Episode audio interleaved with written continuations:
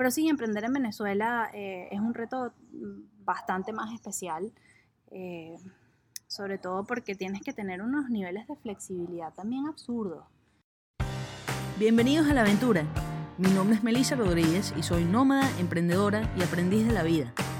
Todas las semanas les voy a traer una entrevista con una persona interesante que yo considere que está viviendo una vida a propósito, una vida extraordinaria y de quien quiera aprender. O les puedo traer un capítulo corto, una bala, donde yo comparto una aventura personal, algo que está aprendiendo yo en mi vida.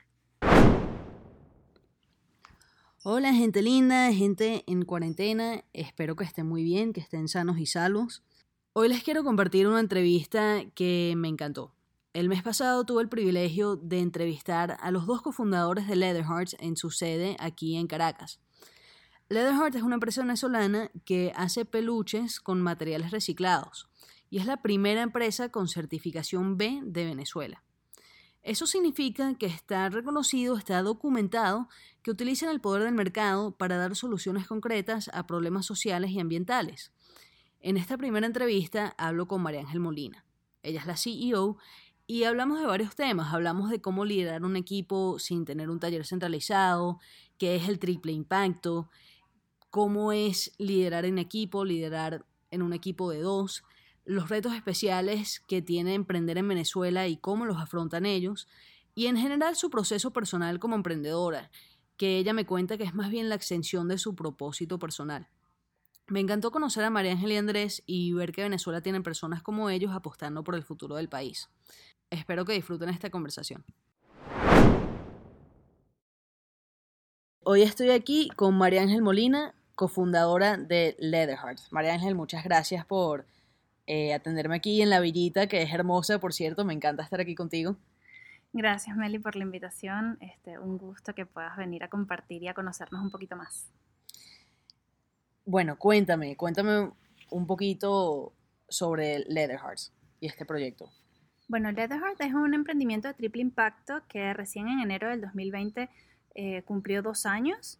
Em, empezó como, como una suerte de serendipia, eh, porque en verdad Leatherheart era el componente social de un emprendimiento eh, previo que mi socio Andrés y yo teníamos. Y yo con ese emprendimiento previo, que era básicamente una web, una, plataforma para la compra y venta de ropa de segunda mano, tuve la oportunidad de aplicar para una beca en los Estados Unidos. Y cuando me, me gano esta beca junto con otros 15 maravillosos emprendedores venezolanos, y cuando me tocaba presentar el proyecto, yo cerraba diciendo que eh, Closetín, como se llama este emprendimiento, tenía un componente social que era Leather Heart, corazón de cuero, eh, que era básicamente utilizar las mermas o las ropas de segunda mano que no funcionaban para venderse en la página para confeccionar peluches que iban a ser donados a niños en situación vulnerable. Eh, muchas personas allá me hacían preguntas como, eh, que querían comprar uno, que cuánto costaba, y esas eran respuestas que ni yo tenía ni Andrés tenía. Así cuando yo regreso de esa beca, pues tomamos la decisión de eh, arrancar la marca, de arrancar Leatherheart como una marca separada de Closetín. Y bueno, eso ocurre en enero del 2018 y ya lo demás es historia. Lo demás es historia. Han tenido dos años de crecimiento pleno. Ahora tienen, me, me estabas contando, tenían dos grupos de costureras. ¿Cuántas son en total las costureras que tienen en el equipo? Tenemos entre 20 y 24 mujeres actualmente que pertenecen a comunidades desatendidas y con las cuales hemos desarrollado una maravillosa relación de confianza y transparencia. Porque además Leatherheart no tiene talleres de costura. Ellas, el trabajo que hacen lo hacen desde sus casas y ellas eligen el trabajo que se van a llevar. O sea, ellas eligen de acuerdo a su tiempo y de acuerdo a cómo manejan y se organizan la, su dinámica familiar, qué es lo que van a hacer durante la semana para Leatherheart. Ok, ok, excelente. ¿Y cómo ha sido esa experiencia, esa experiencia de gerenciar a estas costureras y llevarlas al nivel que, que Leatherheart demandaba en cuanto a calidad de, producción y, y, bueno, lo que me estabas contando antes es un poquito de esa meritocracia para que em, se mantuviera ese estándar? Ha sido un reto, un reto muy emocionante porque en, en, los emprendimientos que yo tuve anteriormente y en los emprendimientos que también tuvo Andrés anteriormente, nosotros no habíamos manejado equipo como tal. Así que esta era nuestra primera experiencia de trabajar eh, además con personas, con, con tantas personas que, que, bueno, que uno tiene que evaluar sus expectativas personales, la forma en la que se sienten, la forma en la que eh, todos los días, porque por supuesto están elaborando un producto que va a llegar a un cliente final o que va a llegar a un beneficiario al momento que se le dona. Entonces, eh, no es solamente decir cómo vas a gerenciar, sino también conectarte un poquito con las vidas de cada uno dentro del proyecto, porque al final... Eh, ese resultado final es la suma del alma y del corazón de todos los que hacemos parte y vida dentro de Leatherheart. no fue sencillo, porque pues la mayoría de estas mujeres ya habían tenido experiencias laborales en, en otras organizaciones o, trabajado por su cuenta y obviamente las expectativas tienen mucho que ver con las experiencias previas que habían tenido. Eh, y bueno, explicar desde cero qué significa un proyecto de triple impacto, lo que significaba que además nosotros estábamos también iniciando esta aventura y había muchas cosas que no sabíamos y que todavía no sabemos porque estamos como testeando. Nosotros hemos, creo que, cumplido bastante bien como las etapas del emprendimiento y, y hemos crecido muchísimo, sí. Ellas también han crecido muchísimo, la mayoría se ha convertido en sostén de hogar gracias al proyecto. Ok. Em, y creo que se ha desarrollado una relación, eh, oye, somos un, somos un equipo, pero también somos familia. Entonces este reto, eh, Andrés y yo tenemos estilos diferentes de gerenciar. Siempre echamos broma de que él es el policía bueno y yo la policía mala. Okay. Eh, pero bueno, ya, no sé, en el equipo conocen mi carácter, conocen su carácter y ahí vamos como, como balanceando y entendiendo también con el apoyo de, de mentores importantes para, para este proceso, eh, la forma más efectiva de, hacer los cambios o de pivotar o de comunicarnos con ellas y de que esa, eh, que esa comunicación también sea de vuelta, etc. Excelente, excelente, qué interesante. Me llama la atención lo que dices de policía malo, policía bueno, ese equilibrio entre socios. Para ti, ¿qué es lo más importante para mantener esa relación de, socios y para, em, para liderar en equipo? Mira, la comunicación. La comunicación. Andrés tiene. Nosotros tenemos dos años con Leatherheart, pero por separado ya tenemos em, unos siete años en el mundo del emprendimiento. Em, con experiencias a veces, perdón, similares, a veces bastante diferentes. Y yo creo que comunicarnos y, y compartir la misma visión. Andrés y yo compartimos la misma visión del emprendimiento y eso ha hecho que seamos un dúo dinámico la verdad. Además, Andrés y yo nos grabamos juntos al colegio, nos conocemos desde hace bastante tiempo, entonces es una relación muy bonita. Claro, o sea, hay un fondo de amistad, no es que simplemente se juntaron para el negocio. Exactamente. Ok, excelente. El triple impacto. Sí. ¿Nos puedes contar un poquito más sobre el triple impacto y me mencionas que antes has tenido, o sea, habías tenido otros emprendimientos. ¿Este es el primero con triple impacto? Sí, es el, es el primero como desde su génesis. Antes tenía una marca de ropa que, que bueno, que hacíamos franelas y se estampaban con frases. Eh, pero bueno, tengo una mejor amiga que es fashion blogger y, y yo, a mí siempre me ha gustado el tema de la moda. Ok. Como que de la estética, fashion siempre me ha llamado la atención. Y fue como mi, mi primera aventura en el mundo de emprender. Eh, recuerdo haber renunciado a uno de mis últimos trabajos porque yo quería emprender y porque yo no me sentía lo suficientemente cómoda como para seguir en el mundo corporativo. Okay. Eh, y ya luego vino Closetin, que trabajaba economía colaborativa, tenía un impacto, pues sí, en, en, la, comunidad que formase parte de la web, de la plataforma. Y ya luego, em, entrando en el tema de Leatherheart, pues el triple impacto básicamente, eh, como su frase lo dice, está impactando positivamente en tres aristas, que es la económica, la medioambiental eh, y en el tema de las comunidades. Y esto nació de esa forma, eh, y eso lo sabemos porque mirando atrás eh, podemos unir un poco mejor los puntos de esta historia. Eh, trabajábamos con, con, textil que era que reutilizábamos de ropa que ya teníamos.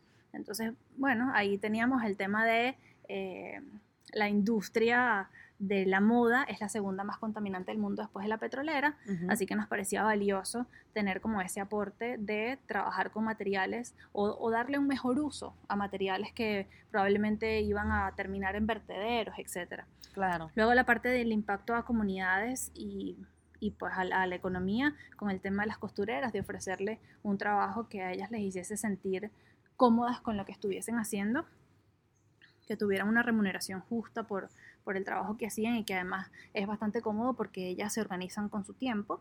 Y, y, bueno, luego está la donación eh, en un principio solamente de peluches a niños en situación vulnerable porque además creemos que todos los niños del mundo, no solamente los de Venezuela, eh, deberían tener derecho a poder comer, jugar y amar. Así que conectamos rapidísimo, nos encanta trabajar con niños y, ya, a partir de ahí empezamos a mutar un poquito también a, incluir las comidas, bueno, por el tema del entorno en donde estábamos, que Venezuela es un país en donde em, para comunidades que no tienen, no todas las comunidades tienen acceso a, poder comprar básicos de, alimentación, etcétera. Entonces, bueno, em, leyendo un poquito lo que es la situación país o lo que estaba pasando, empezamos como a, mutar también eh, dentro de nuestro propio modelo de negocio. Y eso fue cuando decidieron incluir lo de las clases de inglés que me estabas comentando, las comidas, plantar árboles, como parte de eh, donación con cada producto.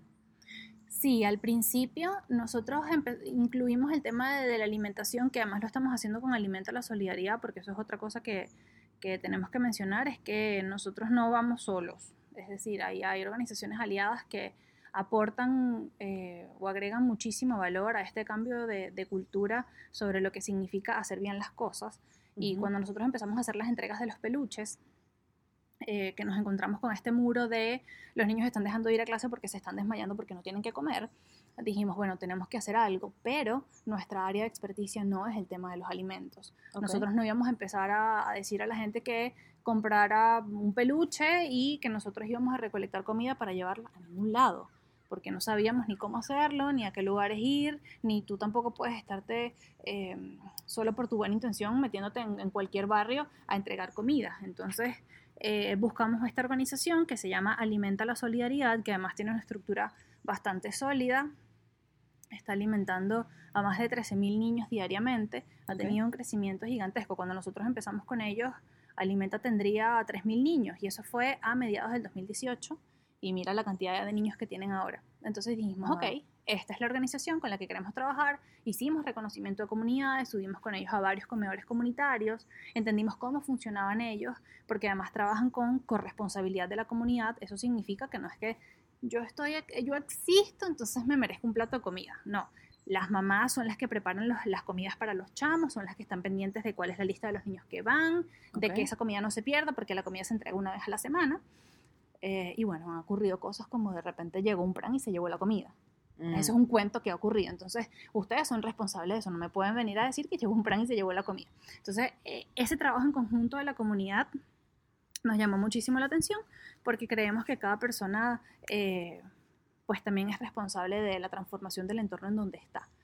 Así que iniciamos con Alimenta la Solidaridad, duramos, todavía tenemos alianza con Alimenta la Solidaridad y ya luego cuando sacamos a Carey, que fue en septiembre del 2019, puede ser, eh, dijimos que pues nos hacía bastante más sentido que trabajásemos en principio un tema con biodiversidad marina, entendiendo que Carey es una especie en peligro de extinción y fue la comunicación que se empezó a hacer, pero eso fue en septiembre del 2019 y no fue sino hasta hace una semana, ya primer trimestre del 2020, en donde cerramos una alianza con este proyecto que se llama E-Rock, que le está dando clases de inglés a los niños en el archipiélago de los Roques.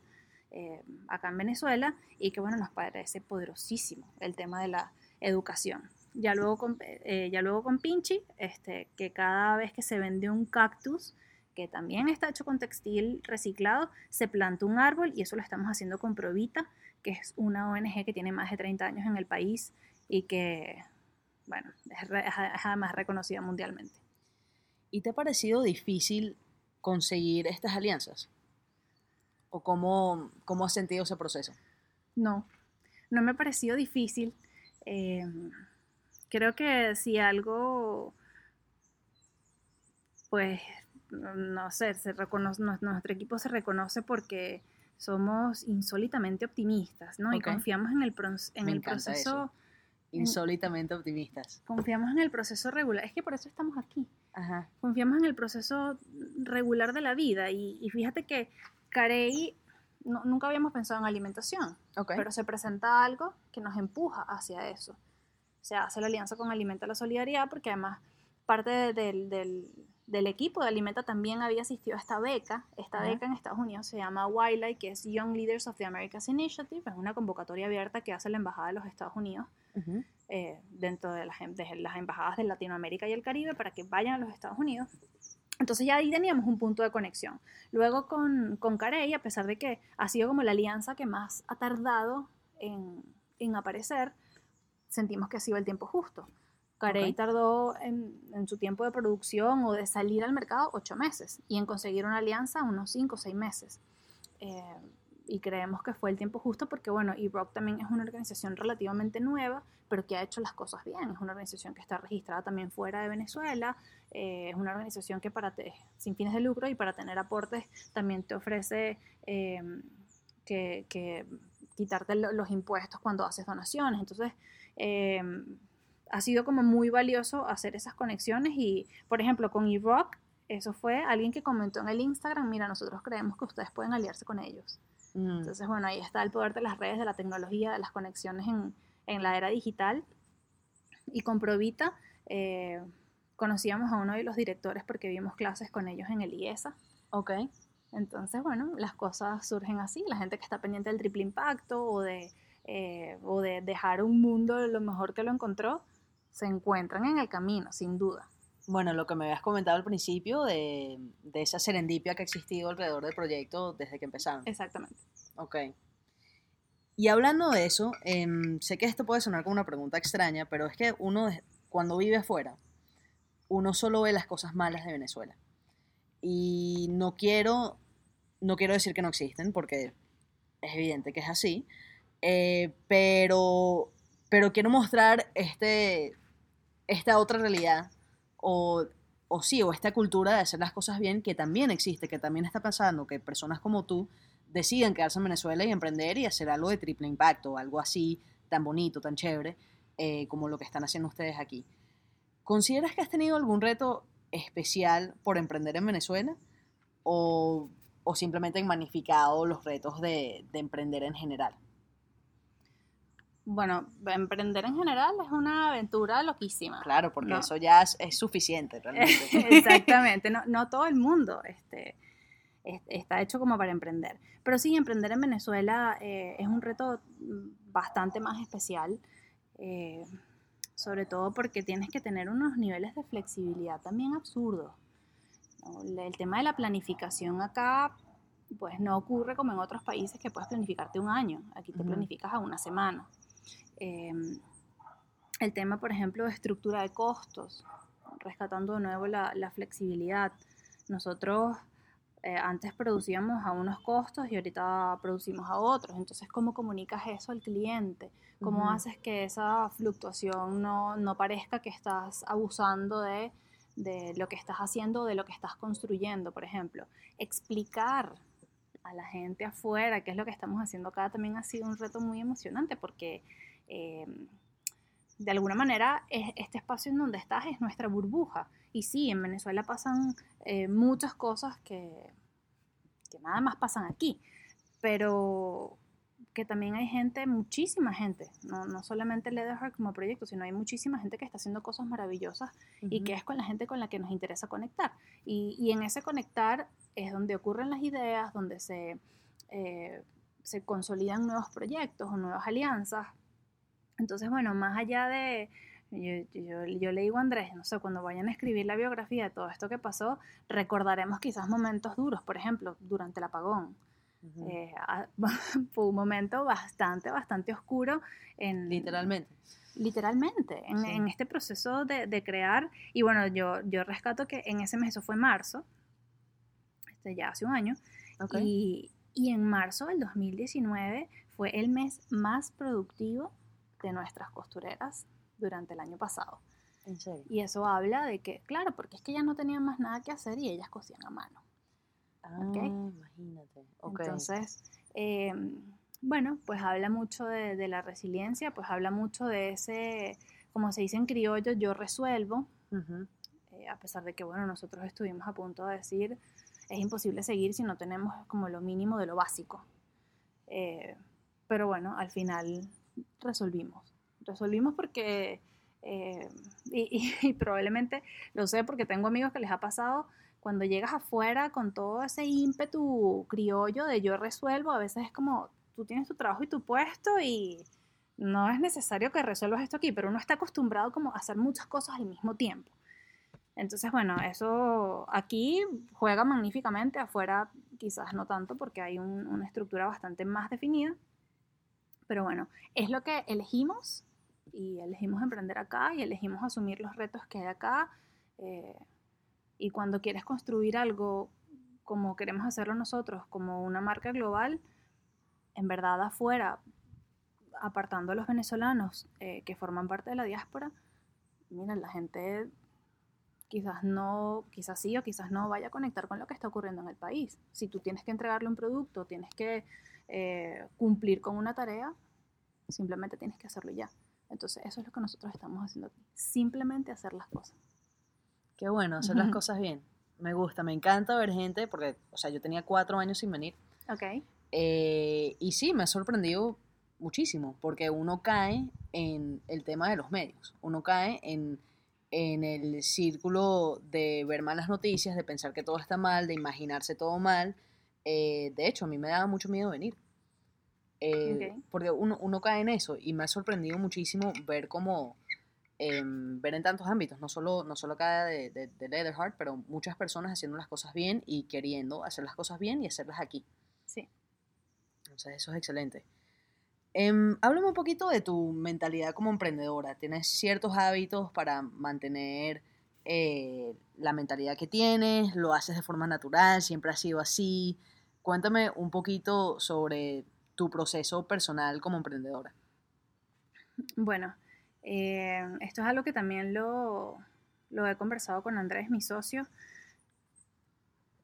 Siempre, Leatherheart es una extensión de mi propósito personal. Y haber encontrado ese propósito personal es el resultado de una búsqueda espiritual y personal bastante profunda. Em, porque bueno, Leatherheart no es hoy lo que era a sus inicios. Y bueno, yo tampoco. Eh, y creo que Andrés tampoco. Ha sido una evolución interesante eh, para ambos, incluso para, todo el equipo. Eh, porque bueno, eso habla de ¿qué nos trajo hasta acá? Las decisiones que venimos tomando, en mi caso, desde hace siete años cuando decidí renunciar a esa inconformidad que yo sentía en el puesto de trabajo en donde estaba. Que tengo hábitos, sí. Eh, al menos cinco minutos al día medito, hago mucha respiración consciente, okay. Eh, hago mucha visualización. Eh, eso se traduce en sensaciones en mi cuerpo que me motivan a hacer, es decir, a, transformarlo en acciones por las cosas que quiero, no solamente en mi trabajo, sino en mi vida en general. Eh, han habido momentos que, bueno, a veces la gente, quizás lo que uno transmite es como, wow, siempre estás como a un nivel alto de vibración, ¿no? También hay días en donde, o me ha ocurrido que yo digo, ya, ya, ya no quiero más nada. Ok. Y entonces yo digo que es como que quisiste tirar la toalla, no, tiré la toalla y después la recogí como que, no, no, ya va. Y ha pasado también. Entonces, em, me gusta leer, me gusta... ¿Hay algún libro que te haya marcado especialmente? Sí. Eh, es el libro, se llama El libro blanco de Ramta. Ramta es un maestro iluminado. Este libro mi mamá me lo presentó hace como unos cinco años, pero no fue sino hasta hace unos dos o tres que lo habré leído. Okay. Em, y es un libro espiritual, o sea, es un libro de búsqueda espiritual. Por ejemplo, este es una, una, un balance interesante entre Andrés y yo, porque Andrés es bien pragmático.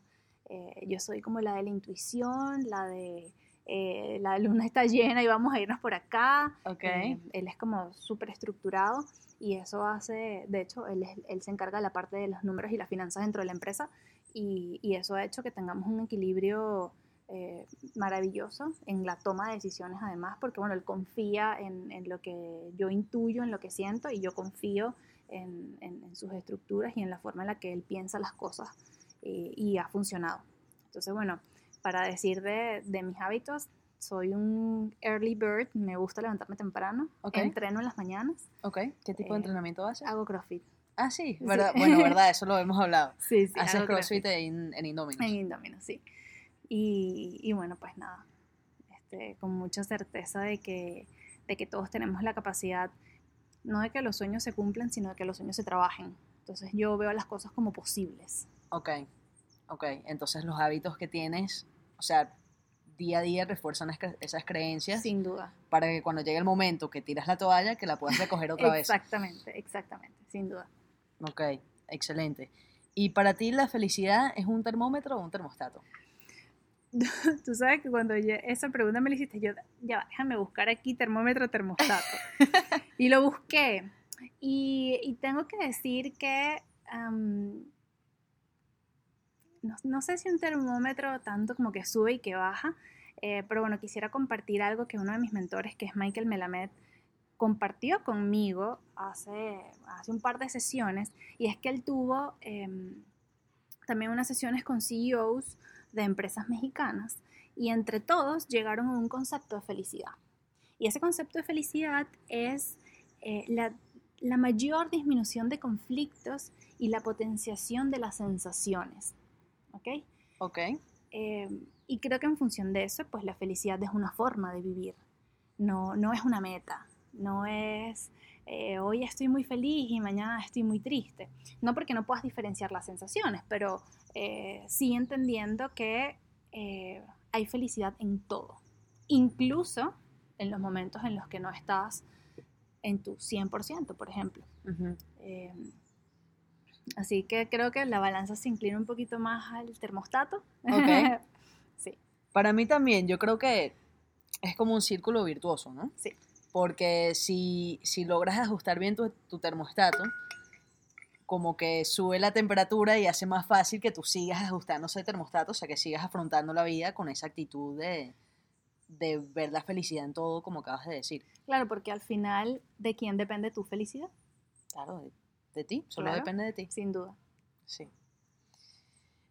Hay algo, bueno, cuéntanos dónde, dónde pueden conseguir Leatherheart, las personas que nos están escuchando. Em, hay algo más que a lo mejor te hubiese gustado que te preguntara y no te he preguntado, eh, o que te gustaría agregar antes de que terminemos la entrevista.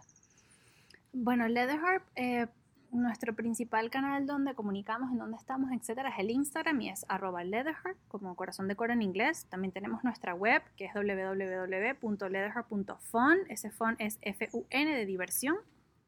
Eh, acá en Caracas estamos en la tienda 7 al cubo, en el Atillo. Estamos también en la tienda Patio. Eh, y bueno, todas las ventas pueden canalizarse también a través del Instagram. Respondemos súper rapidísimo. Eh, ¿Y qué era lo otro? ¿Hay algo que, que, a lo mejor te hubiese gustado que te preguntara y no te he preguntado?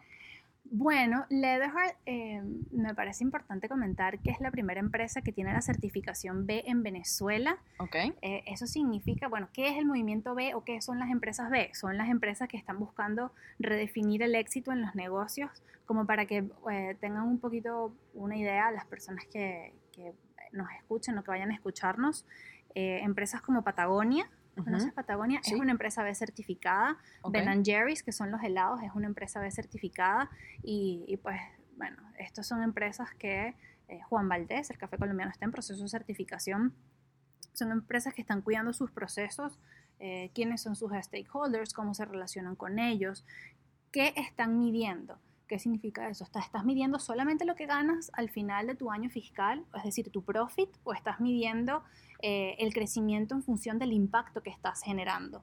Ese impacto no está solamente, no tiene que ver solamente con el ambiente, por ejemplo, es un impacto positivo dentro de tu equipo de trabajo. Eh, además es una tendencia global que orgullosamente podemos decir que no es ajena a Venezuela. Ahorita hay mucha, Andrés y yo somos multiplicadores B eh, que eso es un certificado que, que, otorga Sistema B para las personas que estén interesadas en aprender un poco más sobre, sobre el movimiento B. Y, y, bueno, nos emocionaría muchísimo que empresas grandes también en Venezuela persiguieran esa certificación porque creemos que es absolutamente necesario el triple impacto para, para reconstruir el país. Eh, y ya hay mucha gente que está interesada, así que creo que eso era importante mencionarlo. Excelente, bueno, ya lo saben. Eh pueden buscar, bueno, pueden leer más sobre, sobre el movimiento B. También pueden escuchar la entrevista con Guayana, que fue la persona eh, que nos presentó. Y ella ahí sí habla bastante sobre el triple impacto, Corporación B, porque ella está muy metida en ese tema y en ayudar a empresas en toda Latinoamérica a obtener esa certificación. Muy querida por nosotros además. Sí, sí, bueno, la conocí en Miami hace un par de meses y, y me encantó, de verdad, bella persona. Sí, sin duda. Sin duda.